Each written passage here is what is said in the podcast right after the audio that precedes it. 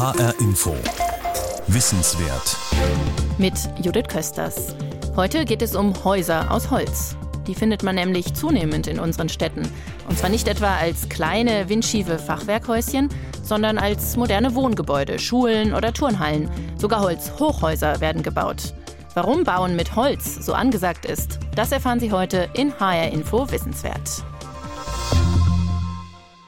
Unser Autor Helmut Nordwig hat mit Architekten, Projektentwicklern und Forschern gesprochen, die auf den Baustoff Holz setzen.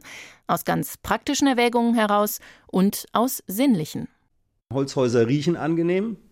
Wohne selber in einem, das finde ich auch. Wenn ich längere Zeit nicht zu Hause war, fällt einem das dann immer auf, dass es ein angenehmer Geruch ist. Es fühlt sich anders an.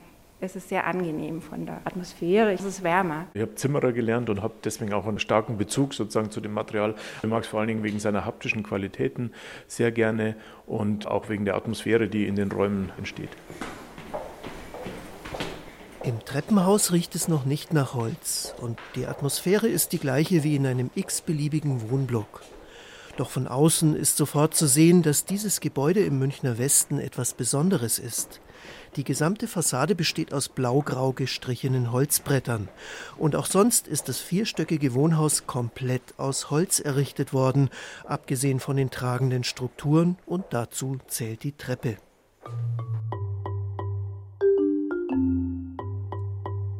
Auch jede der hundert Wohnungen weist hölzerne Decken und Böden auf.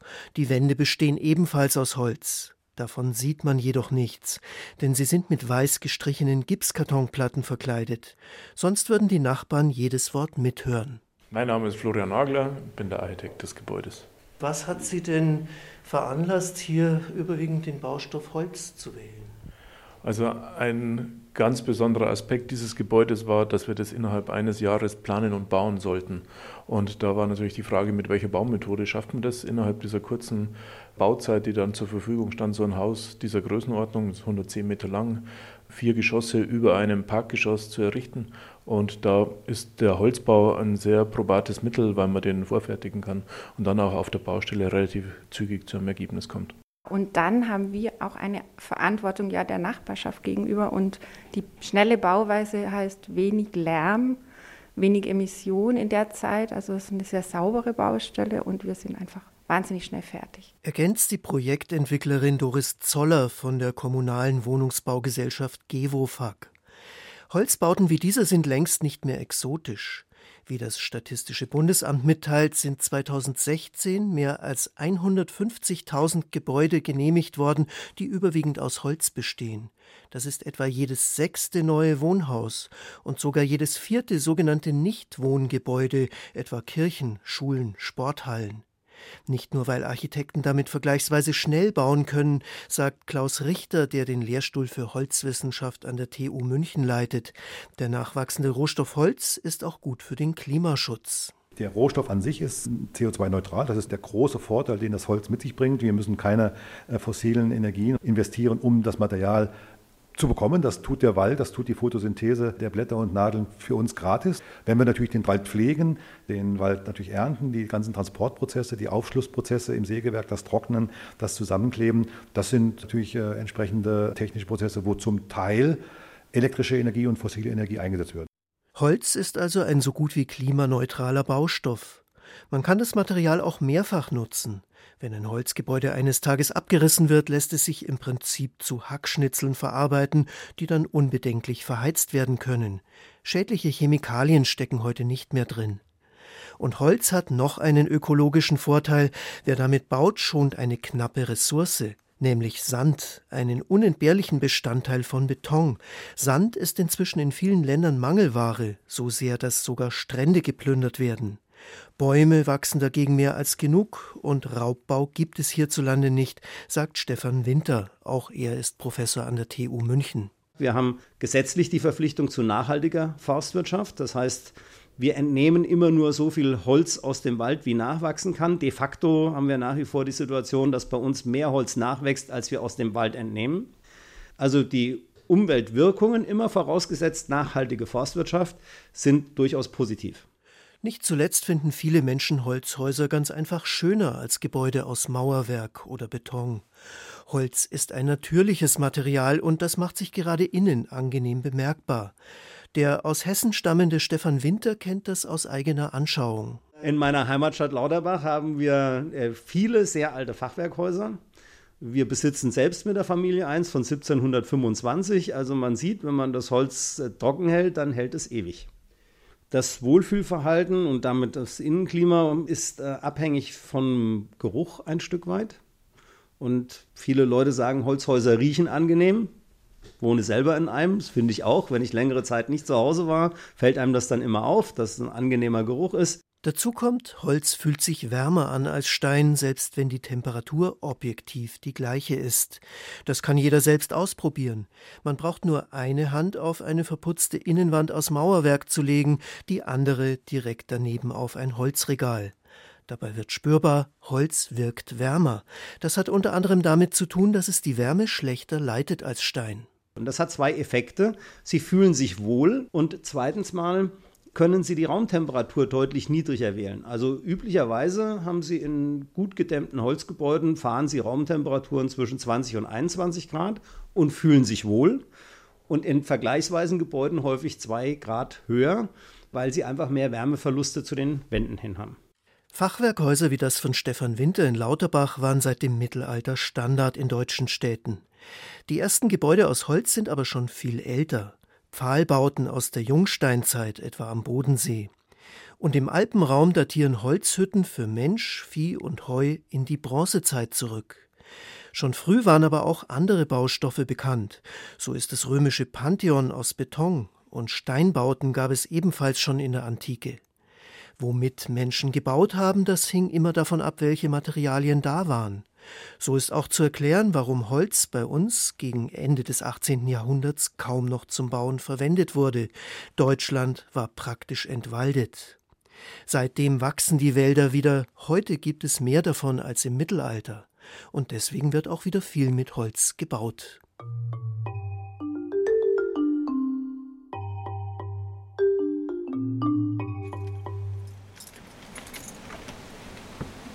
Im Holzhaus im Münchner Westen hat Doris Zoller von der Kommunalen Baugesellschaft gerade die einzige der 100 Wohnungen aufgesperrt, die noch nicht vermietet ist.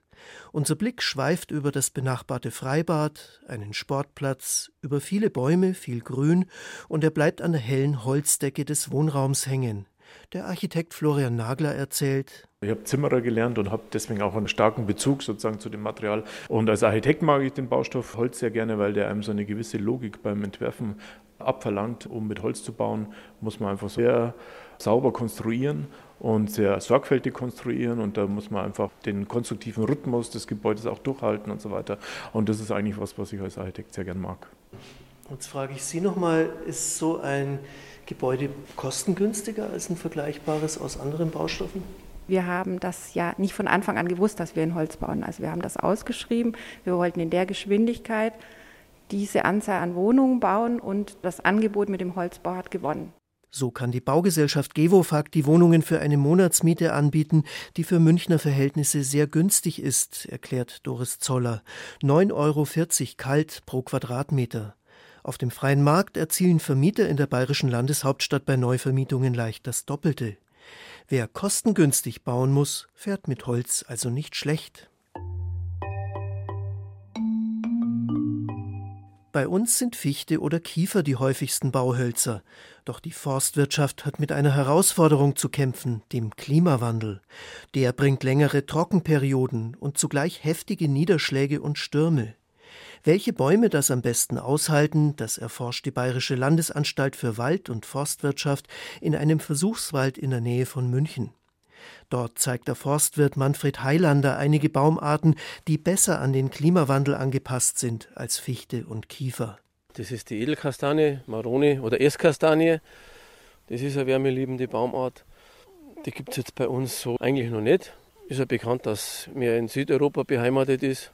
Südtirol ganz bekannt, Schweiz oder Spanien, Frankreich zum Beispiel, Türkei auch. Ja, oder von den Nadelhölzern vielleicht eine Hemlockstanne, die jetzt einmal ins Auge gefasst worden ist. Oder auch eine Libanon-Zeder zum Beispiel, die auch sehr trockenresistent ist. Auch. Ja, da gibt es einige Baumarten, die man jetzt da mal ein bisschen näher untersuchen muss. Auch darauf hin, ob sie sich als Bauholz eignen. Solche Bäume müssen möglichst gerade wachsen, damit das Holz für den Bau weiter verarbeitet werden kann. Das geschieht heute ganz anders als im Mittelalter. Damals haben die Zimmerer mit massiven Balken gebaut. Die bekommen Risse, wenn das Holz der Witterung ausgesetzt ist. Das ist heute im Zeitalter genormter Baustoffe unerwünscht. Deshalb werden verleimte Bretter verwendet. Denn auch bei Holz wollen die Statiker genau berechnen können, wie tragfähig es ist. Das ist nur möglich, wenn der Rohstoff nach genau festgelegten Standardverfahren verarbeitet wird. Nachdem ein Baum gefällt ist, wird der Stamm zunächst zu Brettern zersägt. Die müssen dann erst einmal technisch getrocknet werden, wie Stefan Winter das nennt. Wir verwenden im Regelfall Holz mit Holzfeuchten um die 15 Prozent. Da ist kein freies Wasser mehr in den Zellen, sondern nur noch in der Faser gebunden. Und technische Trocknung bedeutet, dass die Bretter in eine Trockenkammer kommen und unter einem ganz bestimmten Temperaturverlauf und bestimmten Feuchteverlaufen technisch getrocknet werden. Bei einer Temperatur von mindestens 55 Grad Celsius wird dem Holz dabei nicht nur Feuchtigkeit entzogen, auch die Inhaltsstoffe werden umgewandelt, Zucker und Stärke verschwinden, und das hat einen großen Vorteil. Technisch getrocknetes Holz bietet keine Nahrung mehr für Insektenlarven. Weder der Borkenkäfer noch der gemeine Holzbock werden deshalb später ihre Eier in Bauholz ablegen. Es muss also nicht mit Chemikalien behandelt werden, eine wichtige Voraussetzung dafür, dass Holz auch in Innenräumen verwendet werden darf. Auch die Klebstoffe, mit denen die Bretter dann verleimt werden, sind nicht gesundheitsschädlich, zum Beispiel die sogenannten Polyurethane. Die Polyurethane sind völlig formaldehydfrei zum Beispiel.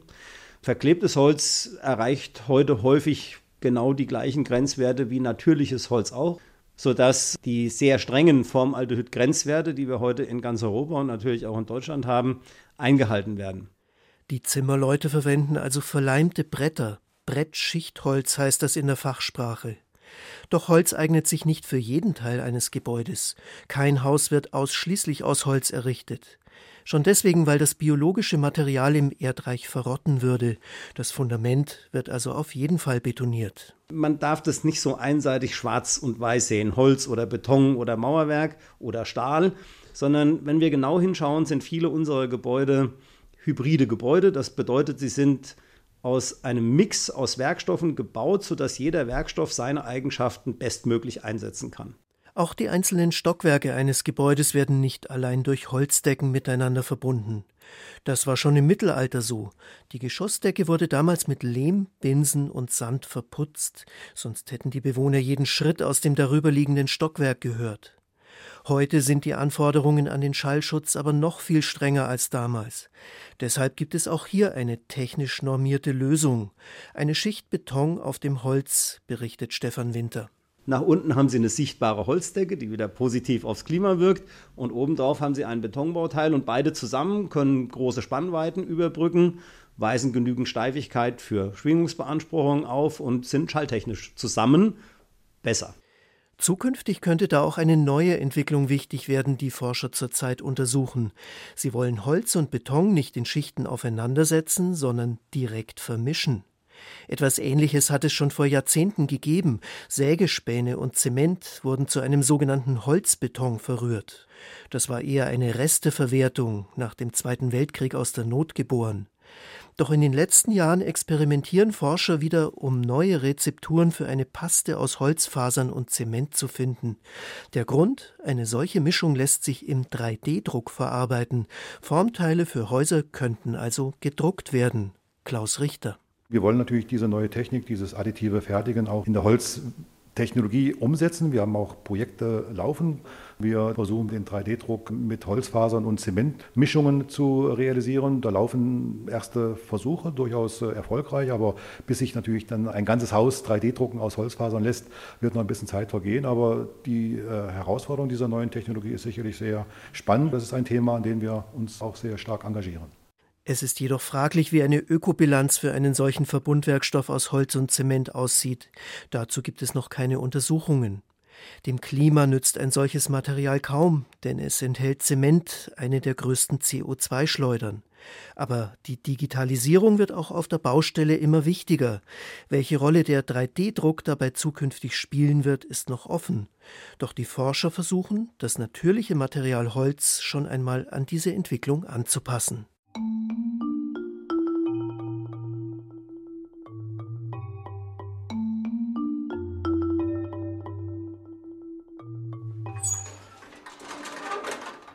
Häufig geht es im Holzforschungslabor der TU München um ein anderes Thema. Wie verhalten sich Baustoffe, wenn es brennt? Der Ingenieur Rupert Erlenspiel und der Techniker Udo Bernhard hieven gerade vier Paneele durch den hohen Raum. Holzverkleidungen, wie man sie manchmal an der Wand von Konzertsälen, Studios oder Hotellobbys sieht. Lauter kleine Löcher im Holz sollen den Hall dämpfen. Dabei ist die Holzschicht nur ein ganz dünnes Furnier, das auf ein leichtes Gestein aufgeklebt ist. Wie sich so etwas bei einem Brand verhält, das erprobt Udo Bernhard in einem großen Kasten mit Glasscheiben, der an einen Aufzugsschacht erinnert. Ja, der Kasten nennt sich Brandschacht. Es ist ein quadratisches Gehäuse, äh, das wir von unten mit Zuluft beschicken, nach oben die Luft abführen, indem wir einen Brenner haben mit vier Brennereien, die die Proben dann jetzt beflammen werden. Wir müssen jetzt die Türe schließen, damit wir die Temperatur aufbauen können. Brandschacht ist innen 80 cm breit und tief und er ist ungefähr 1,20 Meter hoch und äh, unsere Proben sind 1 Meter hoch. Und es werden vier Proben auf einmal in diesen Brandschacht hineingegeben, sodass man dann auch gleich einen Mittelwert hat und dadurch eine höhere Sicherheit für das Ergebnis bekommt. Das Prüfgerät wird jetzt verschlossen, nachdem die Probe eingebracht ist. Dann kommt Zuluft. Udo Bernhard hat die vier Holzpaneele senkrecht in den Brandschacht gehängt und Feuer frei. Langsam fressen sich die Flammen von unten nach oben. Zehn Minuten dauert der Brandtest. Er soll zeigen, wie viel von den Holzelementen in dieser Zeit verbrennt. Dann lassen die Fachleute noch ein paar Minuten den Rauch abziehen, erklärt Rupert Erlenspiel. So, jetzt können wir das Produkt rausholen aus dem Brandschacht. Der Rauch sollte einigermaßen aufgehört haben.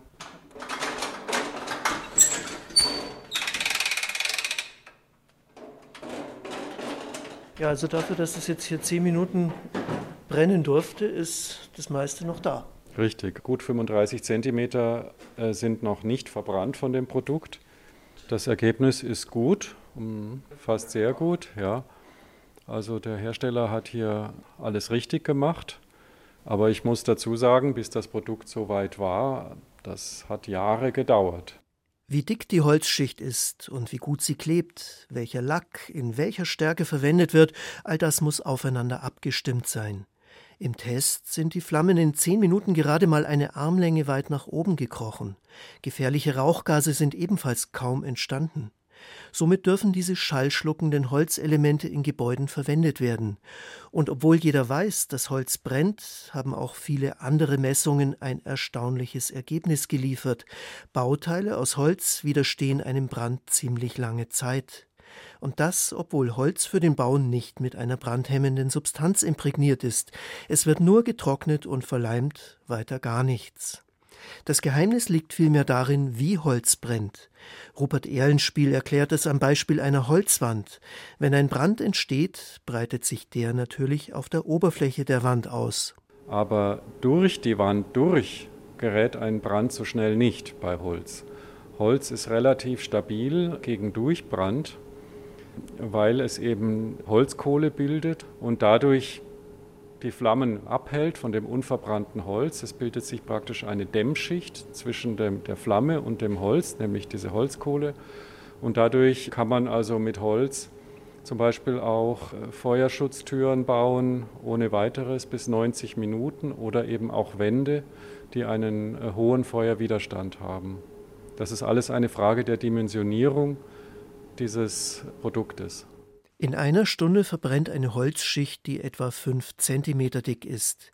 Diese Dicke muss der Architekt also zusätzlich einplanen, damit eine Struktur aus Holz bei einem Brand nach einer Stunde noch steht. So lange soll es höchstens dauern, bis die Feuerwehr die Menschen aus dem Gebäude geholt hat. Im Fall des Wohnblocks im Münchner Westen sind die Geschossdecken deshalb 16 Zentimeter dick, obwohl 11 Zentimeter eigentlich tragfähig genug wären. Deshalb war es bei diesem Holzbau nicht schwieriger als sonst, eine Baugenehmigung zu erhalten, sagt der Architekt Florian Nagler. Wir müssen uns genauso wie alle anderen, die bauen, an die bayerische Bauordnung halten. Und ähm, insofern gibt es Anforderungen an den Brandschutz. Da muss man dann eine Brandschutzwiderstandsdauer von 60 Minuten einhalten und das kann diese Decke. Das heißt, auch wenn es hier im Raum brennt, dann fängt das Holz an zu brennen. Äh, wie auch wenn Möbel herin sind, die aus Holz sind, das ist ja auch zulässig, dass man sein Bett aus Holz hat zum Beispiel. Also wenn das brennt, dann brennt es hier im Raum, aber die Decke hält 60 Minuten. Und dann geht man davon aus, bei einem Gebäude, das fünf Geschosse hat, dass dann alle Menschen das Gebäude verlassen haben und es gibt auch kein Problem, es gibt keinen Brandüberschlag von dieser Wohnung zur nächsten sodass gleich das ganze Haus anfängt zu brennen. Also das sind die Anforderungen, aber die sind für den Holzbau genau die gleichen wie für den Massivbau. Auch die Feuerwehren halten Holz bei einem Brand nicht für bedenklicher als andere Baumaterialien, immer vorausgesetzt, die Bauteile sind dick genug, sagt Stefan Winter. Natürlich muss ich berücksichtigen, Holz brennt mit. Ich muss berücksichtigen, Stahl verliert seine Festigkeit. Hochfester Beton platzt ab. Kunststoff verbrennt mit. Also jeder Werkstoff hat im Brand ein anderes Verhalten und das muss ich nur angemessen berücksichtigen. Aber dann ist der Brandschutz auch für die hohen Gebäude unproblematisch. Es gibt in der Welt inzwischen Gebäude mit 18 Geschossen. An der Universität von Vancouver ist ein 18-geschossiges Studentenwohnheim entstanden, aus Holz, reiner Holzbau. In Wien entsteht gerade ein 24-geschossiger Hotel-, Büro- und Wohnkomplex aus Holz. Also man kann sogar Hochhäuser bauen. Das sind Gebäude, die höher sind als eine Feuerwehrleiter. Die reicht bis zum achten Stockwerk. Auch in Deutschland entsteht derzeit ein erstes Hochhaus aus Holz. In Heilbronn soll das zehnstöckige Gebäude mit Büros und Wohnungen einen Akzent im Eingangsbereich der kommenden Bundesgartenschau setzen. Hier war eine Sondergenehmigung nötig. In Baden-Württemberg wären Holzhäuser sonst nur zulässig, solange sie keine Hochhäuser sind. In allen anderen Bundesländern müssen Gebäude aus Holz sogar noch deutlich niedriger sein. Im Baurecht hat sich seit nach dem Krieg eine reine Mauerwerks- und Betondenke eine Weile durchgesetzt, was auch zum Teil mit Vorurteilen behaftet begründet war. Die Bauordnungen werden sich da weiter verändern und werden dem Holz die gleichwertigen Möglichkeiten bieten, die ihm zustehen, um auf jeden Fall mal bis zur Hochhausgrenze auch nach Bauordnung geregelt bauen zu können. Solche Dinge sind ein langer Prozess. Aber der Trend zum Holzbau ist eindeutig. Immer mehr Gebäude werden aus dem nachwachsenden Baustoff errichtet. Doch wie lange kann das so weitergehen? Wie viel Holz wächst in unseren Wäldern für die Baubranche nach? Sie ist ja nicht die einzige, die Interesse an Holz hat. Die Möbelindustrie ist darauf angewiesen, die Papierhersteller und auch die wachsende Zahl von Haushalten mit Pelletheizungen. Sie alle konkurrieren um die Ressource Holz. Klaus Richter sieht trotzdem noch lange kein Problem. Wenn wir uns überlegen, okay, jetzt den Holzbauprozentsatz äh, in Deutschland zu verdoppeln, dann wäre das sicherlich ohne Probleme möglich, weil genügend Vorrat im Wald noch vorhanden ist. Viele unserer Wälder sind sogar überstockt, sind im Prinzip äh, mit zu viel alten Holzarten belegt. Also man könnte sicherlich den Wald etwas stärker nutzen, ohne die Nachhaltigkeit anzukratzen. Sie müssen aber wissen, dass Deutschland einer der exportreichsten Holznationen ist äh, in der Welt. Also da rangieren wir unter den ersten fünf Ländern. Das heißt, die Hälfte des Holzes, das wir in Deutschland äh, produzieren, geht in den Export. Das heißt, wenn wir sagen, wir wollen alles Holz im Land verarbeiten, was ja auch unter ökologischen Gründen durchaus attraktiv wäre, könnte man sehr schnell auch umlenken und könnte sogar noch effizienter mit weniger Transportnebenwirkungen die gesamten Leistungen aus dem Wald noch nach oben bringen.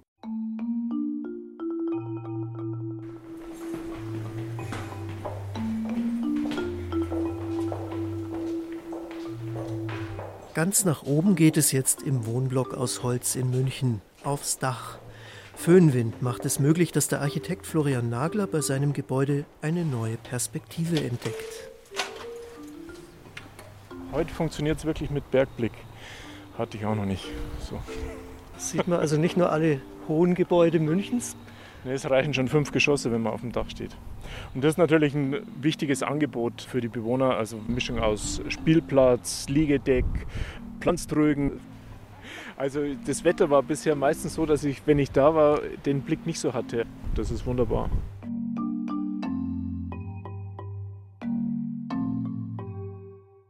Sinnlich, warm und klimafreundlich. Holzhäuser sind im Kommen. Ein Feature von Helmut Nordwig. Wenn Sie diese und weitere HR Info Wissenswertsendungen als Podcast nachhören wollen, dann finden Sie sie auf hrinforadio.de. Ich bin Judith Kösters.